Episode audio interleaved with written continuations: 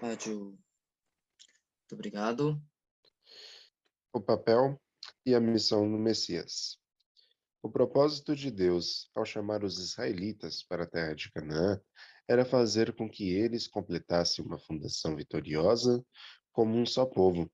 Sobre esse fundamento, eles deveriam construir um reino em Canaã sob a soberania do céu e preparar o fundamento para a vinda do Messias. O povo de Israel deveria atender ao Messias como a pessoa central que governaria seu país. Então, eles deveriam derrotar o mundo de Satanás e completar a providência de restauração de Deus junto com o Messias. Embora essa fosse sua missão, o povo de Israel e seus líderes religiosos não sabiam disso. Naqueles dias, haviam aqueles que entre eles que pensavam que quando o Salvador viesse, eles automaticamente se tornariam a nação que poderia governar o mundo. Eles não compreenderam que tinham que completar a história da restauração, ganhando primeiro a vitória no nível de um povo e depois no nível da nação, antes que pudessem alcançar um fundamento vitorioso universal. A menos que os indivíduos atinjam a perfeição, eles não podem formar famílias com uma nova e maior consciência. E sem essas novas famílias, um novo povo e uma nova nação não podem emergir. Portanto, a Igreja da Unificação surgiu com foco em trazer a perfeição dos indivíduos através dos verdadeiros pais. Deus deseja completar a restauração do indivíduo. Levou seis mil anos até hoje para substanciar um homem perfeito. Deus tem trabalhado duro com o objetivo de produzir aquele homem perfeito. Esse tem sido todo o propósito da sua providência de restauração, transcendendo o tempo. Então, centralizando-se no único homem perfeito, a intenção de Deus é recuperar uma mulher e formar um modelo para a perfeição da família. Este é o ensinamento messiânico.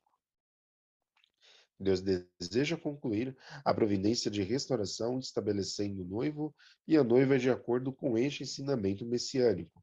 Ao fazer isso, Deus planeja lançar as bases para toda a vida humana. O caminho da vida e o ensinamento que o Messias traz são os padrões eternos que todos os seres humanos precisam seguir.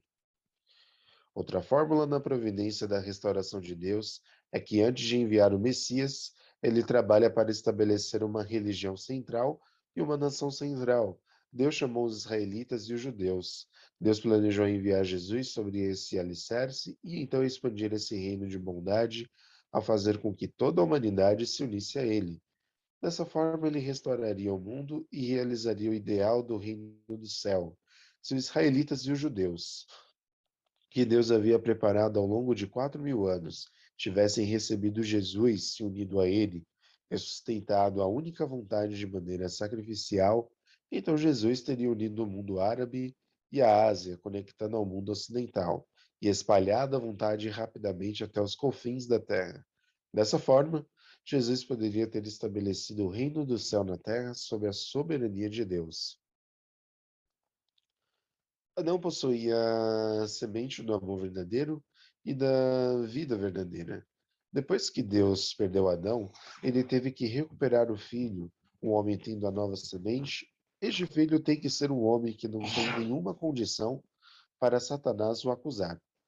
Assim como Deus fez Adão primeiro no tempo da criação, na providência da restauração, que é a providência da recriação, Deus primeiro estabeleceu um filho que não tem nada a ver com a queda. Esta é a raiz do ensinamento messiânico. O Messias é o verdadeiro homem com a nova semente da vida.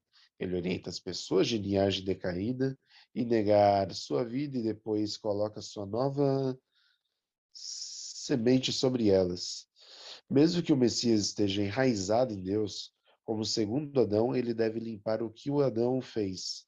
Essa é a razão pela qual Deus não pode enviar o Messias como um super-homem que possui o poder todo-poderoso de Deus. O Salvador é o representante de Deus que pode dissolver a tristeza amarga no coração de Deus, a tristeza que foi trazida pelo fracasso dos primeiros seres humanos em cumprir o amor de Deus de acordo com sua vontade. Porque eles nunca perceberam o amor de Deus, todas as pessoas estão desesperadas e cheias de amarga tristeza. O Salvador é aquele que dissolve essa amarga tristeza e leva o amor de Deus à satisfação. Ele vem para ajudar as pessoas a alcançar esse amor original. O Salvador não vem para alimentar fisicamente aqueles que estão com fome. Ele vem para libertar Deus. Um homem é libertado quando tem uma esposa do amor verdadeiro. Quando o homem tem uma esposa que o ama e permanece com ele eternamente, não há aprisionamento. Ele é livre. Deus, o ser central original, desfruta desse tipo de liberdade?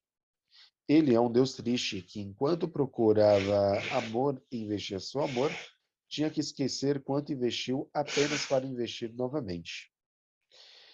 Deus, por todos os meios, tem que restaurar o ideal do amor verdadeiro, do verdadeiro amor, e paz que ele manteve desde o começo.